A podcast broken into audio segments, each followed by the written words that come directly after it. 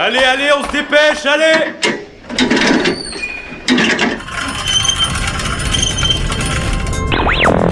Vie étudiante et associative, c'est la grande voile. Politique, société, Mais y a pas de voile, abruti. Culture.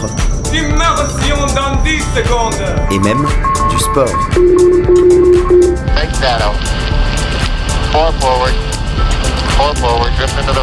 Tout le monde est à son poste? Du lundi au jeudi, le sous-marin, la quasi quotidienne d'infos de Radio Campus Angers. Bonsoir à toutes et à tous et bienvenue dans le sous-marin sur le 103 FM.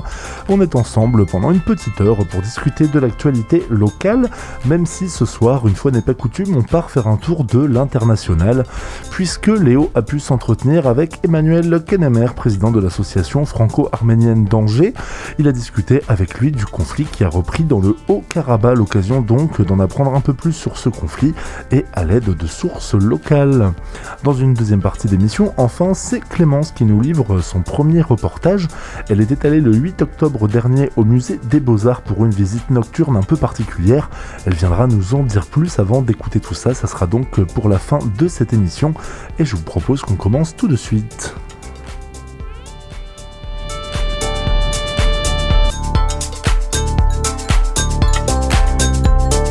Et je vais donc laisser sans plus tarder la parole à Léo pour euh, cet entretien avec Emmanuel Kenemer.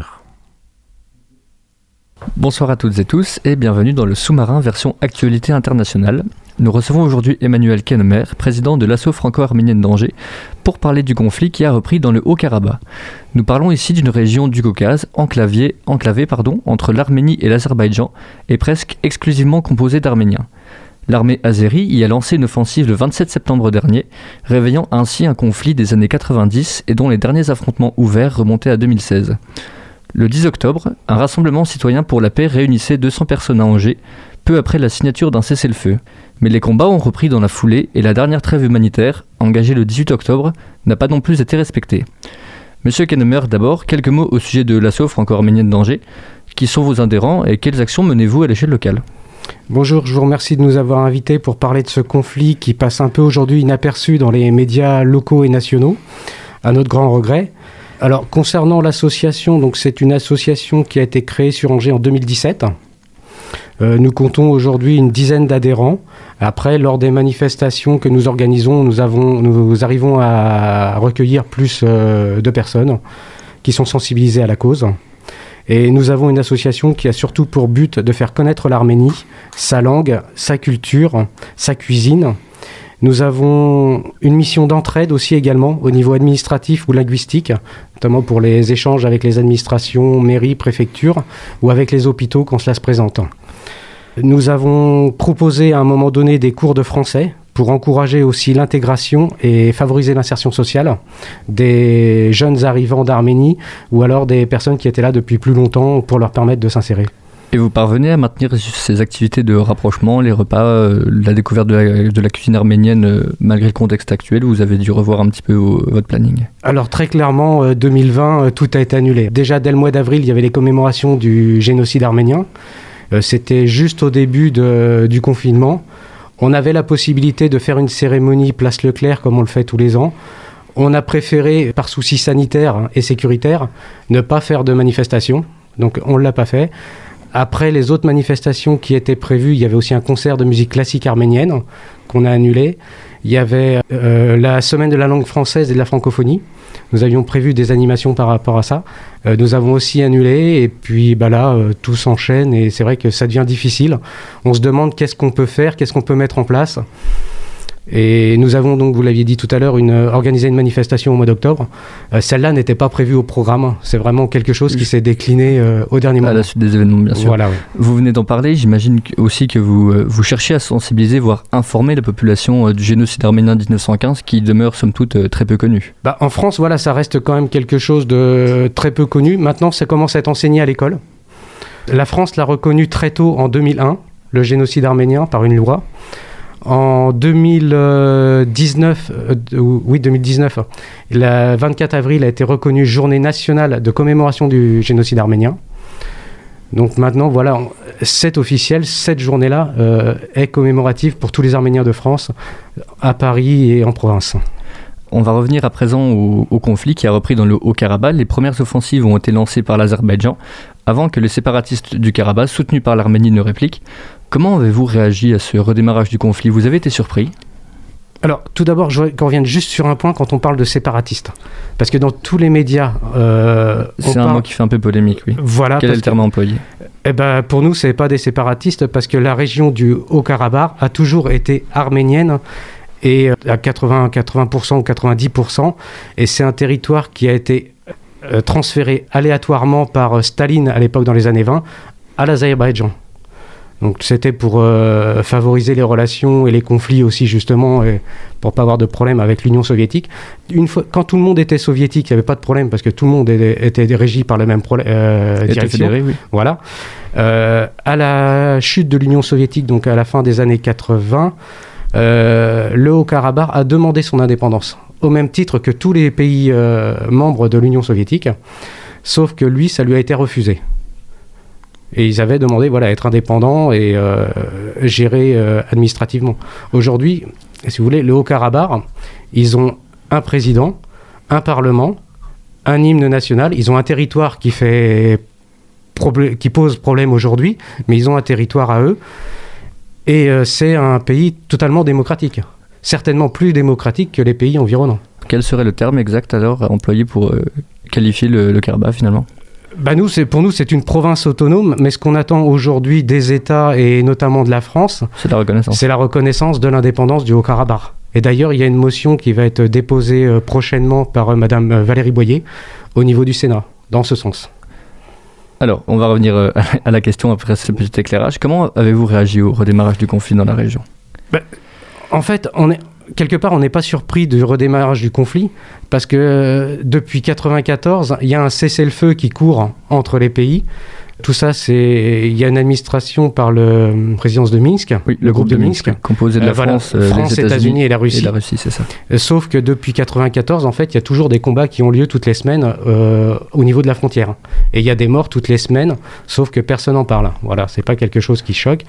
Il y a eu, avant le conflit qui a vraiment éclaté là au mois de septembre, le 27 septembre, il y a eu déjà des échauffourées qui ont commencé en juillet, avec déjà une part importante du conflit, mais qui s'est euh, calmée très rapidement. Et c'est une part importante parce qu'aussi à cette période-là, des manœuvres militaires qui ont été organisées entre l'Azerbaïdjan, la Turquie, la Russie et l'Arménie d'autre part.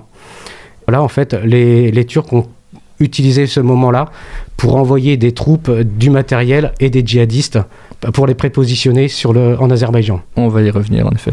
Alors en France, la communauté arménienne est bien représentée, notamment par les assos locales dont vous, Mhm. dont vous présidez celle d'Angers. Quel bilan tirez-vous des rassemblements comme ceux que vous avez organisés le, le 10 octobre, qui rassemblaient en tout cas plusieurs assos franco-arméniennes euh, des alentours, Le Mans, Nantes, il me semble, et, Voilà, il y avait Le Mans. Nantes et Rennes. et Rennes, effectivement. Bah, nous avons essayé de faire euh, un rassemblement. Il y en a qui sont faits tous les, tous les jours quasiment, ou toutes les, au moins toutes les semaines de toute façon. Euh, la semaine dernière, toutes les frontières entre la Belgique, le Luxembourg, l'Espagne ont été bloquées par des associations arméniennes. Samedi dernier, il y avait euh, une grande manifestation donc pour euh, le professeur qui a été assassiné. En parallèle, il y avait une grande manifestation franco-arménienne organisée au niveau de l'Assemblée nationale et qui s'est dirigée ensuite vers l'ambassade d'Azerbaïdjan, qui a rassemblé 20 000 personnes. Il n'y a eu aucune violence, euh, tout, a- tout s'est fait dans le calme. Justement, lors des donc, de rassemblements où nous sommes rencontrés, des, plusieurs prises de parole dénonçaient la quasi-absence de, de couverture médiatique du conflit. Comment les médias pourraient davantage traiter cette question? Ou en tout cas, pourquoi est-ce que les médias ne la traitent pas plus que ça? Eh bien ça, c'est notre, euh, notre problème. Nous ne savons pas pourquoi les médias ne traitent pas cette question du Haut-Karabakh, alors que c'est un sujet euh, brûlant aujourd'hui au niveau international. Parce qu'aujourd'hui, clairement, on est dans un contexte de guerre internationale. Et à tout moment, ça peut éclater euh, en fonction des pays et des interventions des uns et des autres. Comment les associations franco-arméniennes se mobilisent-elles dans, entre guillemets dans le conflit? Est-ce que des, des membres de l'association des contacts sur place Vous organisez des collectes de matériel humanitaire ou... Alors, il y a, effectivement, il y a des collectes euh, humanitaires et des dons qui sont faits. En matière de dons, nous, nous ne prenons aucun don au niveau de l'association. Nous, renvoyons, nous renvoyons tout le monde vers un site sécurisé qui est le fondarménien.org. En fait, parce qu'aujourd'hui, il y a des tas de sites frauduleux clairement pour euh, récupérer des dons. Donc nous renvoyons pour les dons sur ces personnes-là. En plus, il y a possibilité de, défis- de défiscaliser, ce qui est important quand euh, on fait un don à une association. D'autre part, effectivement, nous recherchons euh, du matériel. Alors du matériel ho- hospitalier, ça peut être des pansements, des compresses, des, fils, des kits de suture, autres, des attelles, parce que les Azéris ont bombardé des crèches, des écoles, des hôpitaux, hôpitaux civils, alors que nous sommes en pleine pandémie euh, au niveau du coronavirus. Il y a une étude qui est sortie récemment en disant que euh, le coronavirus était en pleine expansion du fait du conflit. Et comme en plus ils n'ont plus d'hôpitaux euh, pour soigner les gens, donc là en plus des blessures de guerre, ça va devenir très compliqué. Donc nous recherchons des dons. Après ça c'est redispatché vers les, grandes villes. euh, donc ça va être euh, Marseille, Lyon, Paris. Et là ils vont affréter des avions pour acheminer le matériel vers Erevan, la capitale de l'Arménie, puis ensuite vers Stepanakert, la capitale du Haut-Karabakh. Nous recherchons aussi des médecins. Il y a des médecins français qui sont partis euh, sur place pour aider la, communauté. Donc des médecins euh, de préférence parlant la langue. Il y a déjà eu des missions qui sont parties au mois d'août pour le Covid. Et donc ils, ils cherchaient surtout des médecins parlant la langue pour être plus facilement intégrés dans les équipes. Et donc ils recherchent là surtout des chirurgiens, orthopédistes pour la prise en charge des victimes.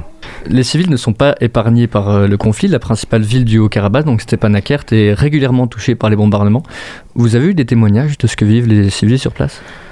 Bah, après, nous, les témoignages, on suit euh, l'actualité arménienne. C'est vrai qu'on s'informe beaucoup sur, euh, sur les médias locaux, télé, internet. euh, voilà, aujourd'hui, c'est plus facile qu'il y a 30 ans pour savoir ce qui se passe. Parce que du côté arménien, il n'y a pas de censure de, au niveau de l'information. Tous les jours, on a un bilan de- des victimes, le nom des victimes, par exemple, ou, euh, l'étendue des dégâts. Sur Stepanakert, donc aujourd'hui, les populations civiles, une grande partie ont été euh, exfiltrées, je dirais, vers Erevan pour être logés, euh, les, femmes, les enfants. Euh, les hommes sont restés sur place pour combattre et pour euh, assurer la survie de, la ville. Là-bas, il n'y a plus d'électricité, plus de chauffage. C'est l'hiver qui approche. Les bâtiments ont été rasés pour la plupart. Donc aujourd'hui, les conditions de vie sont, très précaires en, en- en Arménie ou au Karabakh. Et en plus, donc avec la promiscuité et le Covid en, plus de, la situation de guerre. Parce qu'aujourd'hui, on parle plus de masques, plus de, de distanciation physique. Les populations locales ne sont pas fatiguées, voire la- lassées par ce conflit qui ressort régulièrement depuis, depuis maintenant plus d'une trentaine d'années. Euh, si, parce que de, bah, quand on discute avec les, les Arméniens, c'est vrai que depuis, euh, enfin certaines gé- générations n'ont pas connu la paix. Certains ont, ont connu dans l'enfance euh, déjà le tremblement de terre, qui n'a rien à voir avec une situation de guerre. Mais voilà, ils ont eu un drame qui a fait déjà 30 000 morts à l'époque. Ensuite, ils ont eu les, les premiers conflits avec l'Azerbaïdjan. Ces conflits qui, qui sont toujours là, qui sont toujours résiduels. Toutes les semaines, je le disais tout à l'heure, tous le- tous les mois, il y a des morts euh, au niveau de la ligne de contact, alors qu'il y a un cessez-le-feu. Et euh, voilà, là, ça a repris en intensité. Et Aujourd'hui, beaucoup ont peur parce que aujourd'hui, quasiment tous les hommes d'Arménie sont mobilisés pour aller au combat. Quoi. Et sur le plan religieux, l'Azerbaïdjan est un pays à dominante musulmane, Oui. alors que l'Arménie est chrétienne. À quel point ce critère, voire même l'identité, les différences d'identité entre Arméniens et Azéris, entrent-elles en compte dans le conflit? Est-ce qu'il s'agit d'un conflit d'abord religieux ou purement géopolitique, c'est-à-dire qu'on se bat surtout pour un territoire, et ensuite l'aspect religieux entrerait euh, à peine en ligne de compte? Ah bah de toute façon les deux sont en ligne de compte et depuis le début parce que je, dirais qu'aujourd'hui ce qui se passe c'est ni plus ni moins la continuité du génocide de 1915. On va euh, éliminer les ethnies, euh, les religions. D'ailleurs, le- l'Azerbaïdjan n'a pas hésité à bombarder la cathédrale de Souchi euh, il y a quelque temps, qui est un monument historique. Ils ont éliminé, ils ont bombardé également les monuments culturels. Il y avait des civils, c'était pas des bâtiments qui ont été transformés en bâtiments militaires. Donc il y avait une volonté aussi de, de- de détruire. Et le, le président Aliyev a reconnu le, le tir sur la capitale en précisant que c'était peut-être une erreur. Et du côté arménien, est-ce qu'on a des informations de l'armée arménienne qui aurait bombardé des, des mosquées ou, des, ou même des, des hôpitaux du côté de l'Azerbaïdjan? Euh, Non, ils n'ont pas bombardé et récemment ils ont bombardé la deuxième ville de- d'Azerbaïdjan, Ganja, où il y a un aéroport et où il y avait des, des avions turcs, des avions de combat turcs qui sont prépositionnés. Mais avant de bombarder la ville, ils ont fait un appel pour dire d'é- d'éloigner tous les civils. Après, est-ce que ça a été relayé ou pas au niveau de euh, médias locaux, puisque je le disais tout à l'heure, il y a une censure Je ne sais pas. Mais le, président euh, du Haut-Karabakh, puisqu'il y a un président dans cet État qui n'est pas reconnu, a fait un- une allocution et a demandé le retrait des civils avant le bombardement. Le conflit du Karabakh, on en, parlait un petit peu dans, le fil de l'interview, a pris une dimension euh, internationale et très rapidement les, puissances ont pris position. On va d'abord parler de l'État français qui a quand même une position assez ambiguë. Il a livré euh, pour 150 millions d'euros de matériel militaire aux autorités azéries euh, ces cinq dernières années. Et aujourd'hui, pourtant, nombre de parlementaires soutiennent l'Arménie. Le ministre des Affaires étrangères, Jean-Yves Le Drian, a appelé à cesser les hostilités et a pesé dans l'obtention de la trêve humanitaire du 18 octobre. Que pensez-vous de la position française dans le conflit? Est-ce qu'elle agit suffisamment? Ah bah, après, au niveau diplomatique, je ne sais pas ce qui, se fait. euh, Je ne suis pas dans, les rouages ni dans les arcanes. Maintenant, c'est vrai que je vous dirais que euh, je pense que les trois pays du groupe de Minsk, France, États-Unis, euh, Russie, font ce qu'ils peuvent pour obtenir une trêve. D'ailleurs, ils en ont obtenu deux en très peu de temps.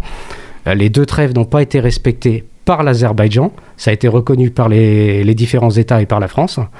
Après, ce qu'il faudrait, c'est, euh, oui, effectivement, se positionner, se positionner plus fermement pour obtenir cette trêve et un retour à la table de négociation. Surtout sans euh, contrepartie. Euh, Les Azerbaïdjanais, par exemple, ils demandent à ce que les Turcs soient partie prenante à la médiation. Ils n'ont pas à être partie prenante dans cette médiation. C'est un conflit entre le Haut-Karabakh et l'Azerbaïdjan. Aujourd'hui, la Russie commence à taper du poing sur la table et militairement et au niveau euh, administrativement, parce qu'aujourd'hui, il me semble qu'il y a une réunion entre euh, le président Aliyev, le premier ministre arménien euh, Nicole Pachinian et les Russes à Moscou, donc pour obtenir le, respect de cette trêve humanitaire qui avait été actée. Justement, alors au sein du groupe de Minsk, on l'a rappelé, composé de la Russie, de la France et des États-Unis, est-ce que c'est la Russie qui pèse plus que la France ou les États-Unis On sait que le premier cessez-le-feu avait été négocié à Moscou. Est-ce que vraiment la Russie domine le groupe de Minsk et euh, à ce moment-là, elle pourrait imposer sa vision, elle pourrait vraiment être la, la peut-être la maîtresse dans les négociations à venir entre Arménie et Azerbaïdjan? Après, c'est très difficile de dire qui peut peser plus que l'autre. Je dirais qu'officiellement, personne n'est neutre dans cette affaire. Il y a des accords militaires entre la Russie et l'Arménie. Donc dire est-ce que la Russie peut peser et être neutre en même temps Voilà, ils ont des bases militaires en, Arménie, ils ont des accords de défense entre eux. Euh, est-ce que la France euh, peut peser et être neutre? Vous l'avez rappelé tout à l'heure, elle a vendu euh, des millions d'armes à l'Azerbaïdjan.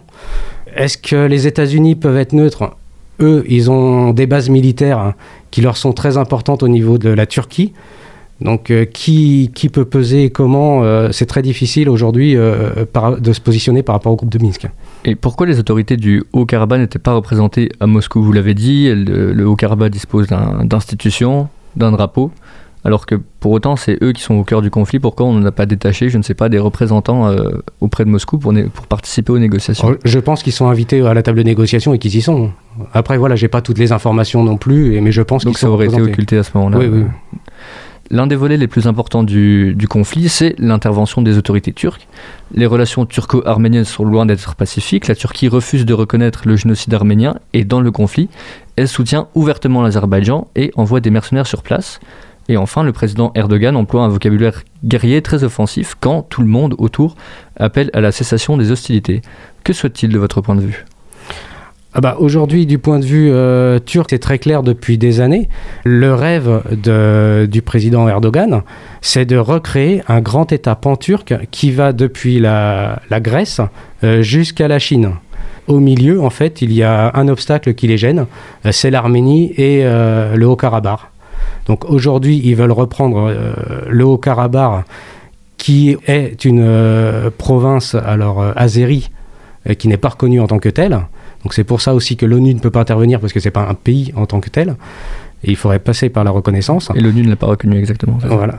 Et euh, ensuite, ce qu'ils veulent, s'ils ne prennent pas l'Arménie, c'est de prendre au moins le sud de l'Arménie, euh, qui leur fait euh, tout l'axe en fait, de cette étape en turc.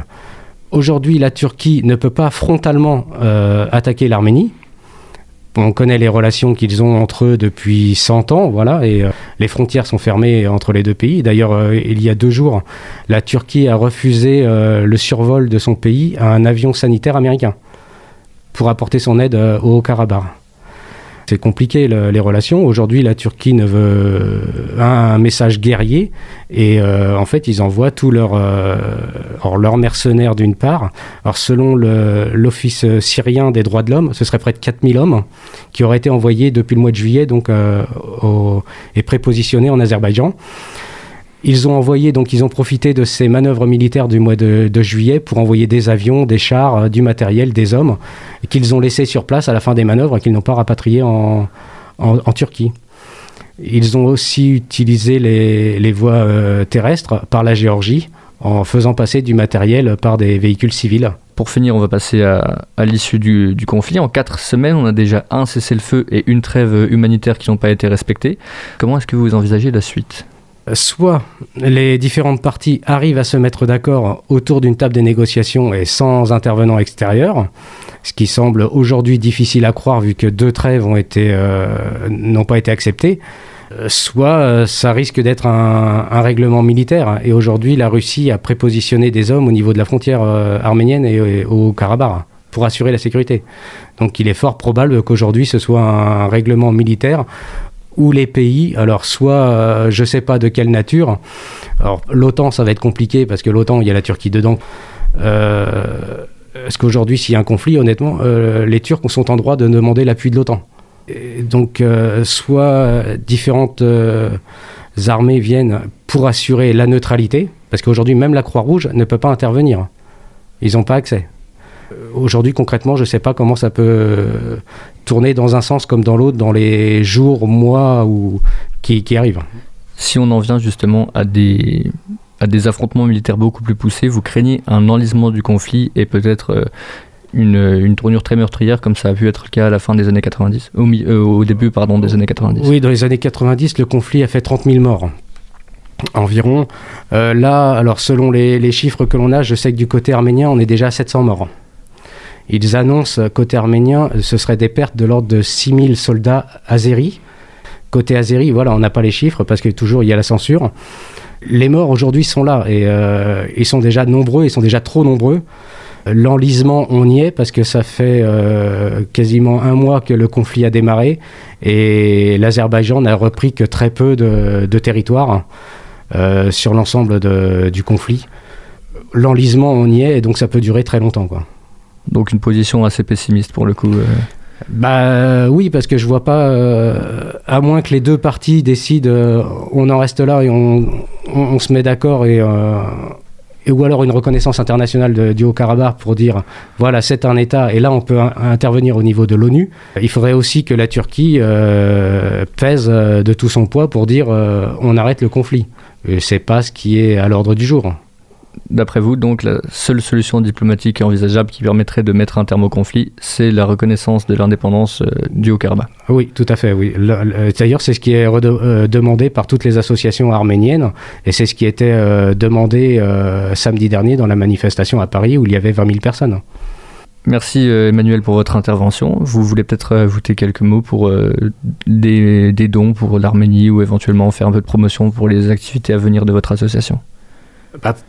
Pour les activités à venir de l'association, euh, on va remettre ça un peu plus tard dans le contexte actuel parce que c'est difficile de se positionner et c'est très lourd à dire on organise telle manifestation et au dernier moment non parce que les règles sanitaires, la sécurité, le nombre de personnes, euh, c'est très dur à gérer. Euh, on va revoir ça je pense en début d'année prochaine. On espère refaire des concerts euh, de musique classique arménienne comme on l'a fait. Pour les dons financiers, donc pas hésiter à aller sur le fonds arménien qui est un site reconnu. Après, euh, oui, c'est si s'il peut y avoir de, de l'aide euh, alors humanitaire, en pansement, euh, matériel pour l'Arménie dans le cadre de la crise sanitaire du Covid et de la prise en charge des blessés, parce que rapidement, en fait, ils vont devoir faire un choix entre les victimes pour les aider. Euh, là, c'est pas hésiter à nous contacter, donc soit sur le, le mail de l'association, donc euh, association.afaa 49 gmail.com et puis nous on verra comment on peut euh, récupérer les, les dons pour les acheminer euh, alors soit sur Nantes comme on a fait la dernière fois et ensuite euh, redispatcher vers euh, Lyon, Marseille ou Paris. Merci. Et en tout cas, nous, de notre côté, on va continuer à suivre le conflit de près. Merci Emmanuel Merci à vous. et à très bientôt. Jaguardei, fiquei por lá, Chicão. Cê já guardei, fiquei por lá, Chicão. E cê já guardei, já guardei, e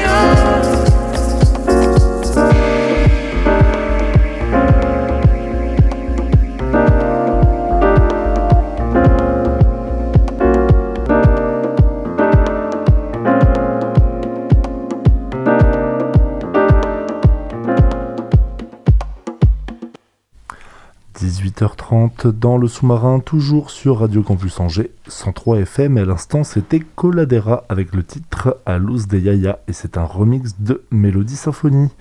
Et euh, pour conclure cette émission, je suis euh, maintenant euh, entouré de Clémence, entouré, rejointe par Clémence dans le studio.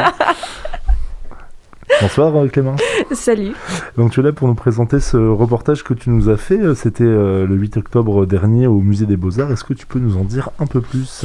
Alors oui, on a été invité par Chantal Dillet, qui est médiatrice culturelle au musée d'Angers. Et Sarah et moi, je n'étais pas toute seule à faire ce reportage. On a dégainé nos micros et on a suivi des étudiantes, parce qu'il n'y a que des étudiantes, qui étaient conviées à une visite insolite aux Beaux-Arts. En fait, c'était une soirée slash visite d'intégration pour présenter le club des étudiants du musée d'Angers. Le but, c'est qu'ils deviennent ambassadeurs donc, de la culture et des musées d'Angers auprès des autres étudiants et qu'ils puissent aussi euh, découvrir les dessous euh, du musée au cours de l'année. Et on va vous laisser avec le reportage.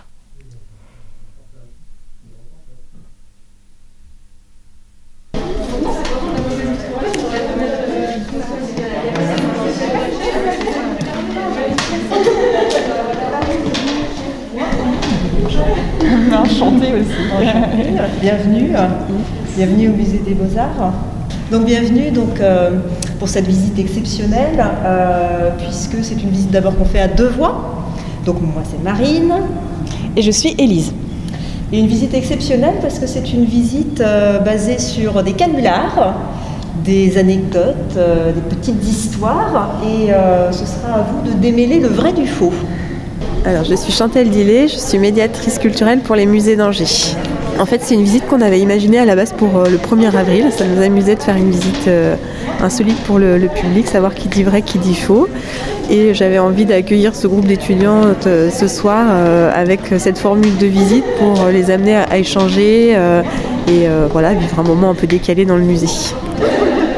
Alors on est à l'Estua et on est toutes les trois en valorisation du patrimoine. Alors euh, on, a- on est deux à se connaître et après... En fait, Non, ouais.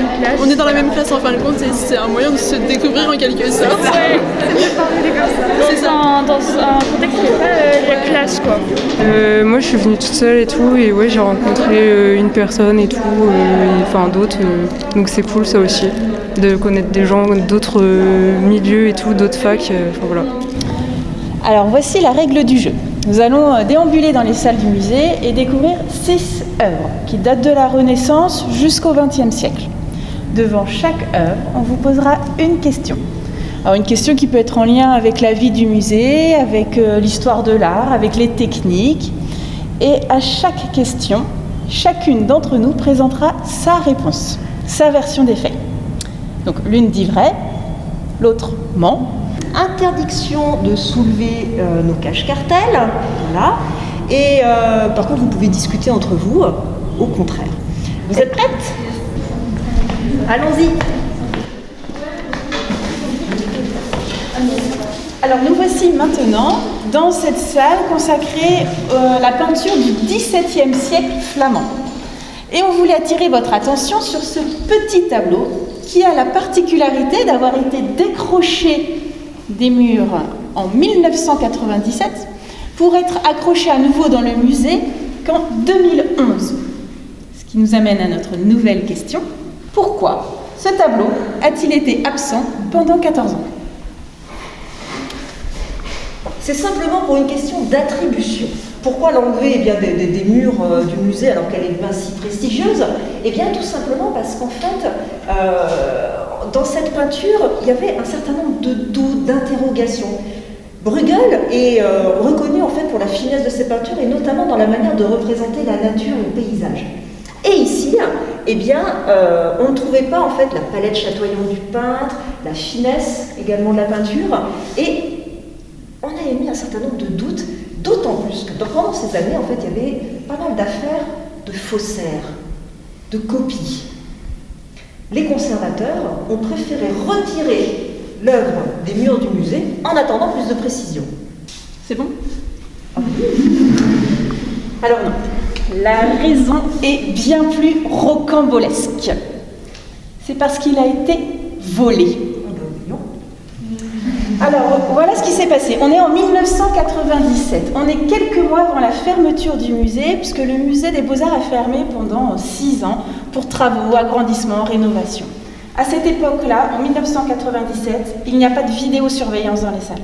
Il n'y a pas d'alarme derrière les tableaux et très peu d'agents dans les salles. La stratégie de notre voleur reposait sur la diversion. Il agit en plein jour, il est avec sa compagne qui discute avec un agent. Pendant ce temps-là, il peut décrocher le tableau et l'emporter sous le manteau. Elle est incroyable ton histoire. hein. Étonnante certes, mais je vous assure qu'elle est vraie. Je me permets. Ouais, le, le fait qu'il y ait le, le problème d'attribution, ça, ça prend vachement de temps dans les musées. C'est ça qui. Non, c'est justement, c'est ça qui, qui ferait dire que soit tombée dans l'eau, qu'elle n'ait pas précisé où. Tu vois, genre, si ce serait un endroit précis où c'est tombé dans l'eau, tu dirais le nom du fleuve ou un truc comme ça, elle n'a pas précisé, et puis on restaurer un tableau qui est tombé dans l'eau. Genre, il serait connu, il serait connu pour ça. Sur oui, oui, tu vois. Dans le temps, puisque nous sommes euh, maintenant dans les salles euh, d'art contemporain et euh, précisément les salles d'abstraction. Et donc euh, voilà notre sixième et dernière œuvre. Donc une euh, peinture euh, réalisée par euh, Robert Malaval. Alors avant de vous poser cette dernière question que vous attendez tous, je suis sûre. Et quelques mots sur l'artiste. Alors Robert Malaval, c'est quand même un artiste assez haut en couleur. Il a commencé sa carrière, il était berger dans Larzac. Il a commencé à peindre et il a peint par grande série. Et là, regardez ici, hein, cette série, hein, eh bien, beaucoup plus colorée, beaucoup plus punchy, très pop. Ici, hein, c'est vraiment une période dans sa vie voilà, où il est joyeux, très gai. Et en plus, on a un lien avec la musique, puisque cette œuvre porte le nom de Tutti Frutti. Je suis sûre que vous connaissez la chanson d'Elvis Presley. Tutti Frutti, vous connaissez Voilà. C'est ça, en fait, quand vous avez sous les yeux. Regardez avec le rythme. C'est hyper rythmé, très punchy, très lumineux ici dans Le cette point. Le point. Oui, parce qu'en fait, il a oublié un point. C'est notre sixième question. Pourquoi manque-t-il un point dans cet algorithme? La vraie raison, c'est qu'on n'en sait rien. Robert Manaval, comme beaucoup d'artistes hein, euh, contemporains, n'explique pas ses œuvres. Et ici, eh bien, c'est à nous d'interpréter, c'est à nous d'imaginer pourquoi cette absence ici euh, de deux points. Alors, non. Non. S'il manque un point, c'est parce que c'est un repère intimement lié aux croyances de l'artiste. Robert Malaval est adepte de numérologie.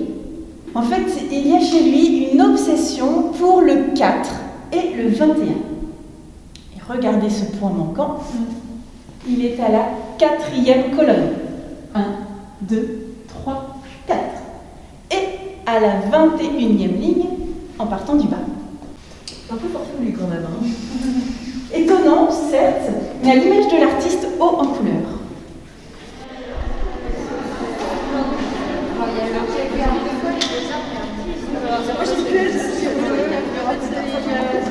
Mais toutes les, ca- toutes les trois, du coup, on était au forum euh, de la carte culture et on a, euh, on a dû les croiser sur leur stand et euh, nous en parler de ça. On- moi, j'ai accroché direct. Je sais pas si. Bah, on Bah, savait pas sur si le on coup en fait. Et là c'était bien, ils ont fait une réunion du coup pour euh, qu'on puisse voir un petit peu qu'est-ce que ça va donner dans la suite dans ce club-là et ça a l'air très sympa en fait. On va y revenir. En fait, le club, c'est euh, le club des, des- des musées d'Angers euh, étudiants. En fait, c'est un club qui a été créé l'année dernière. Et euh, le but, c'est de rassembler des étudiants qui ont envie de participer un peu plus à la vie du musée. Et donc de voir un petit peu ces dessous, de participer pourquoi pas à des événements, euh, euh, notamment quand les étudiants sont impliqués, type la nuit des étudiants. L'année dernière, on était quatre étudiantes et on est heureuse d'accueillir au moins une dizaine d'autres étudiantes cette année. Euh, bah, moi, pour le coup, je suis angevine euh, de naissance, mais euh, du coup, je connais déjà les musées et j'avais envie de, de les voir un petit peu autrement. Et, euh, et ouais, de faire des rencontres, de discuter autour de l'art, de voir un petit peu plus le côté professionnel aussi de l'art qui m'intéressait. Donc le, club a eu beaucoup de succès et on a hâte de commencer l'année avec tous ces projets et ces idées.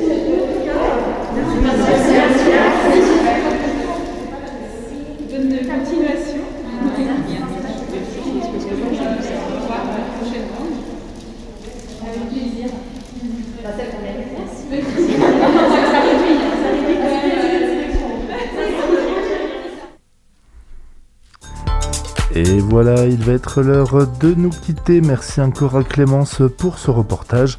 Merci à Léo pour son interview et à Emmanuel Kellemer d'être passé derrière nos micros. Cette émission est évidemment à retrouver comme toutes les autres sur le www.radiocampusangers.com. Pour la suite de votre soirée, dans quelques instants à 19h, c'est la grande première de 3615 Chill Out. Et oui, encore une nouvelle émission musicale réalisée par Cerber autour des musiques hip-hop, Et enfin, à 22h, retrouvez Electric Troubles pour cette deuxième édition. Electric Troubles qui est donc le nouveau rendez-vous rock hebdomadaire de Radio Campus. Sur ce, je vous dis à demain, très belle soirée sur nos ondes et d'ici là, portez-vous bien.